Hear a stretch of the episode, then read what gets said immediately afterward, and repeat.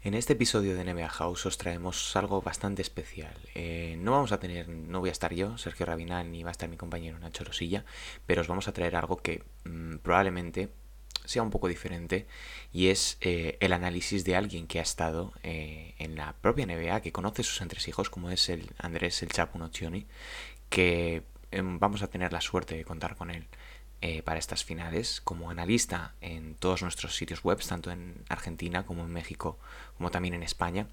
Y al menos durante los primeros partidos de, las eliminatorias contaremos con el astro argentino para que nos cuente cómo ve eh, estas series por el anillo y cómo es eh, estar o cómo afrontar una final. en este primer episodio pues está al, frente del micrófono Leandro Fernández, editor de los sitios en castellano de nba.com global. Y os dejamos un pequeño, una pequeña muestra. Son 28 minutos en total que los podéis encontrar en nuestra web en snba.com y ahí podréis ver también el vídeo que, hemos editado para ello, bastante, bastante chulo. Y bueno, sin más dilación, os dejamos un, un pequeño clip de unos 10 minutos.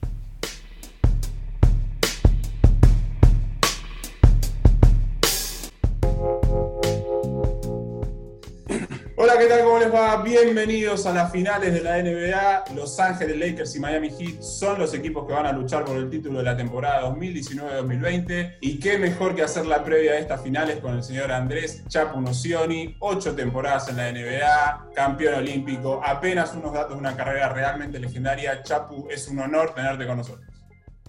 Bueno, muchas gracias y es un honor para mí también estar en la previa de la final de la NBA y, dar mi punto de vista de lo que se viene, ¿no? Antes de meternos eh, eh, en lo que refiere a los Lakers y a Miami, te quiero preguntar y aprovechar, eh, tenés una enorme experiencia en finales, en definiciones, en todo tipo de nivel. ¿Qué siente un jugador cuando, cuando llega a este tipo de instancia? Me, imagino que es una, adrenalina especial y completamente diferente ¿no? al resto cuando se aproxima una final, cuando te acercas a, ese partido, cuando va las horas previas. ¿Cómo, cómo es la sensación desde el lado del jugador?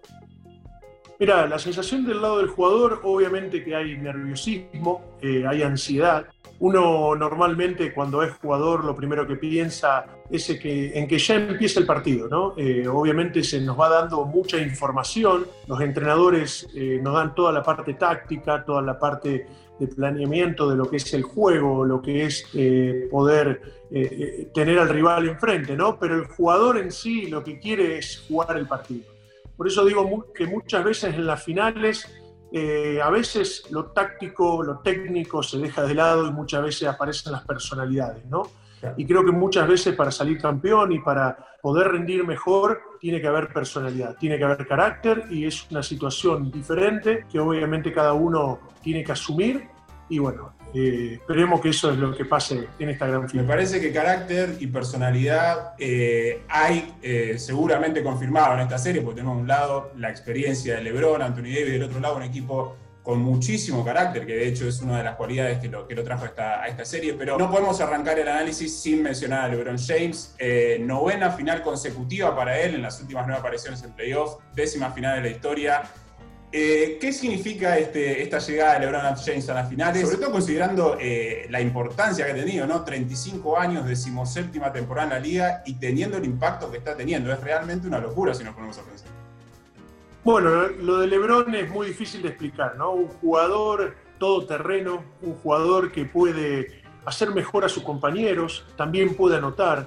Cuando él toma las opciones parece que muchas opciones son siempre bien tomadas, ¿no? Y muchas veces que otro jugador no tendría ese privilegio de poder tomar esas decisiones. Pero sí, Lebron es un jugador en este momento eh, histórico en la NBA, obviamente con mucha trascendencia, muchos años eh, llegando a las finales con mucha experiencia y es un ganador nato. Y acá vamos a lo que es la personalidad, ¿no? lo que es el carácter. Creo que Lebron tiene un carácter ganador, un carácter de siempre querer superarse, de siempre querer estar entre los mejores de la historia de la NBA y eso es lo que lo lleva nuevamente a motivarse de la manera que lo ha hecho en los Lakers y poder ser un jugador eh, completamente nuevo, ¿no? Parece otro jugador, un jugador eh, hasta mejor físicamente, que, tiene mejor lectura de juego, que domina el juego como él eh, quiere dominarlo y sí es verdad que pudo haber estado un poco molesto por no ser MVP de la temporada regular. A, a todos les molesta eh, eh, ese detalle en definitiva de comentar, pero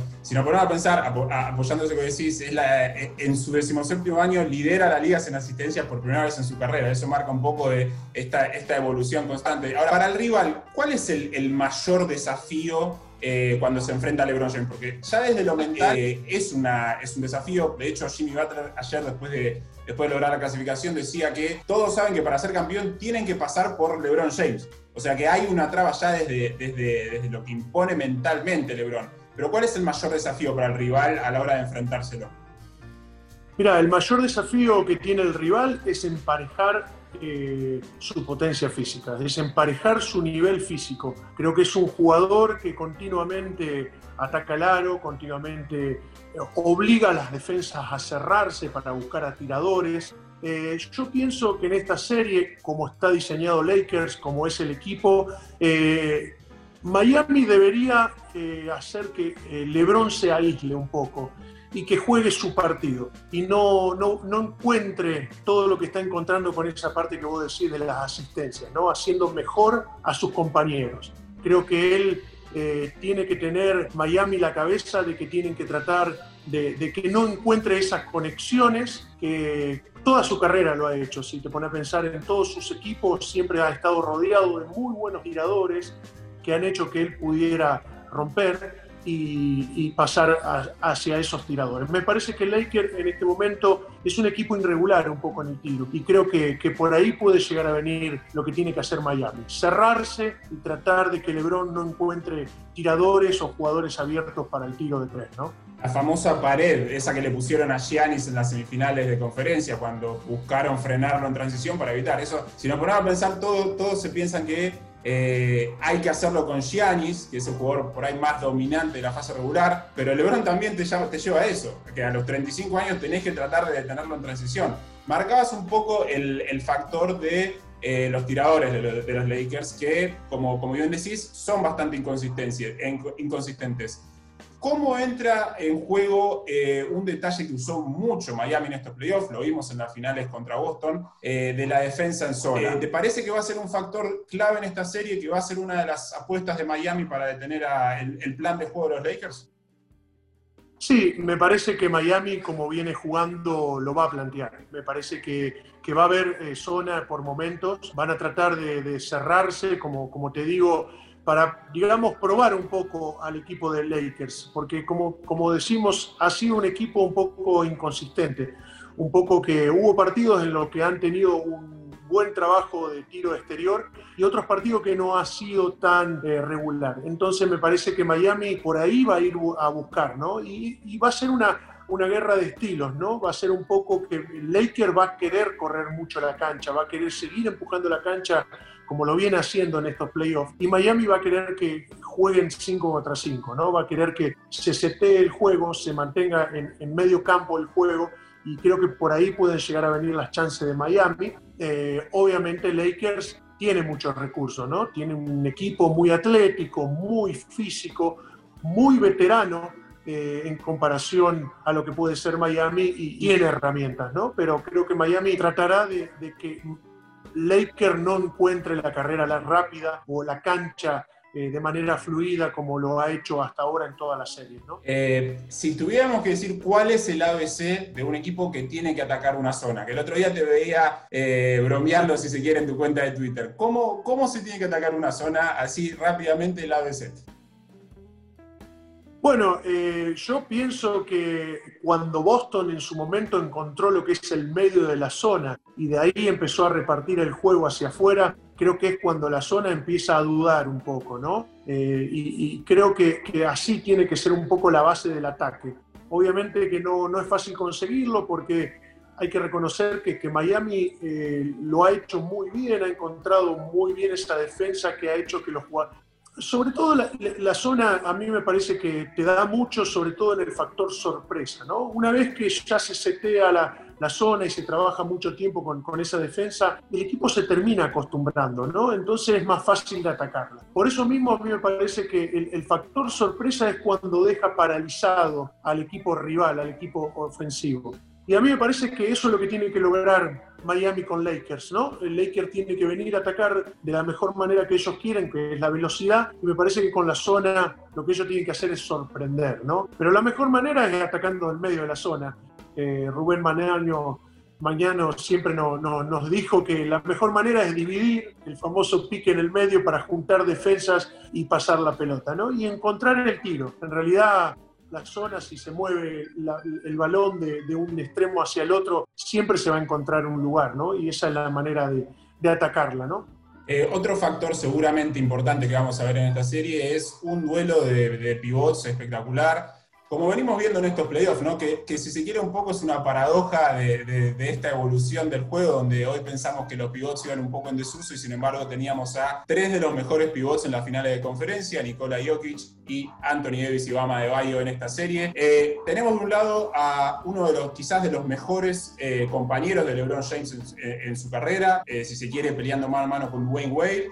y del otro tenemos a un jugador de 23 años con una personalidad muy fuerte y muy importante, un ganador, como dijo Spolstra, que viene de brillar por completo en la final de conferencia, que viene de, ser, de hacer el mejor partido de su vida para cerrar esa serie, eh, y si se quiere también con dos juegos diferentes, ¿no? porque Adebayo todavía no ha desarrollado eh, del todo su, su, juego ofensivo, más allá de la explosión eh, contra los Celtics. ¿Cómo ves ese duelo? ¿Cómo ves ese duelo también, si se quiere, de estilos? ¿sí? Porque son un poco diferentes ambos jugadores. ¿Cómo ves ese Anthony Davis Adebayo? Bueno, Anthony Davis me parece que ha confirmado las dudas que por ahí se podía tener de él en el transcurso de los playoffs.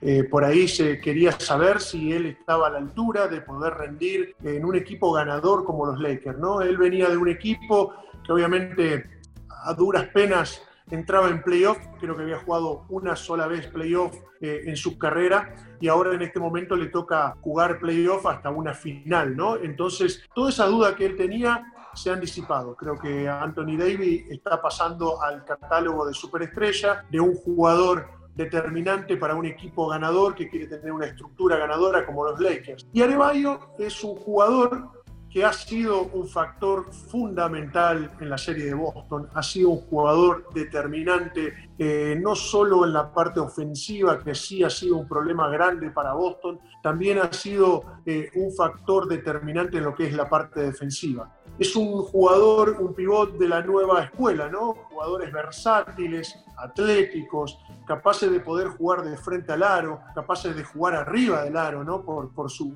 fuerte capacidad atlética. Eh, pero me parece que en este caso Arevallo ya no va a tener tantas, eh, digamos, tanto dominio físico como tuvo contra Boston. Me parece que acá se va a equiparar bastante ese dominio físico, porque está Anthony Davis, está Howard, está McGee, hay varios cuerpos que pueden obviamente enfrentarse hacia él y equipararlo con, ese, con esa fortaleza física. Igualmente tiene un carácter y tiene una personalidad que lo ha llevado a ser el mejor jugador de la final del Este y me parece que es un, gran jugador con una juventud y un futuro inmenso, pero en este caso no sé si va a estar tan libre físicamente como lo estuvo en la serie contra Boston. Eh, hablaste de carácter, de personalidad y sin dudas que esos dos factores hay que ponerlos a la hora de definir a Miami. No muchos esperaban que pudiera llegar a estas finales, pero me parece que ellos siempre creyeron en que podían ser un equipo de campeonato y creo que lo creyó sobre todo uno de sus principales líderes, como es Jimmy Butler, que es eh, la personificación del carácter y del espíritu de este equipo, obviamente de la mano de Spolstra y de, Pat Riley con esa cultura hit, eh, pero lo, lo, bueno de Miami me parece es que reivindica el valor de equipo, porque si hay una manera de definir a Miami eh, es el, verdadero sentido del equipo, porque es eh, una estructura que cree que la suma de las partes es lo más importante y esa fue la manera que, que los permitió llegar a estas finales.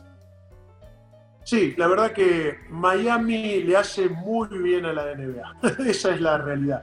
Porque creo que, todo esto de que se habla de que por ahí en un momento la NBA estaba yendo a las individualidades, a las superestrellas, al reinado de las personas, adelante de lo que es lo colectivo y el equipo, eh, se ha comprobado de que no es tan así. Eh, Miami ha llegado con un equipo sólido, compacto, con muchas herramientas, muchas personalidades, muchos jugadores dispuestos a dar el cuerpo por el equipo, ¿no? Y eso creo que le hace muy bien a la NBA, le hace muy bien al básquetbol mundial y creo que, esto es algo positivo, ¿no? Eh, si vos te pones a, a, ver, Miami no tiene una superestrella, no tiene un jugador determinante como sí lo tiene Lakers en sus dos cabezas, que es Davis y LeBron James, obviamente, eh, pero tiene a Jimmy Butler, a Hero, tiene a, Duncan Robinson, eh, que, realmente eh, Dragic, bueno, muchos nombres de los que cual están acostumbrados a jugar colectivamente y a conseguir estos triunfos. Así que le hace muy bien a la NBA este duelo de dos tipos de juegos totalmente diferentes. También un poco desmitifica ¿no? eso de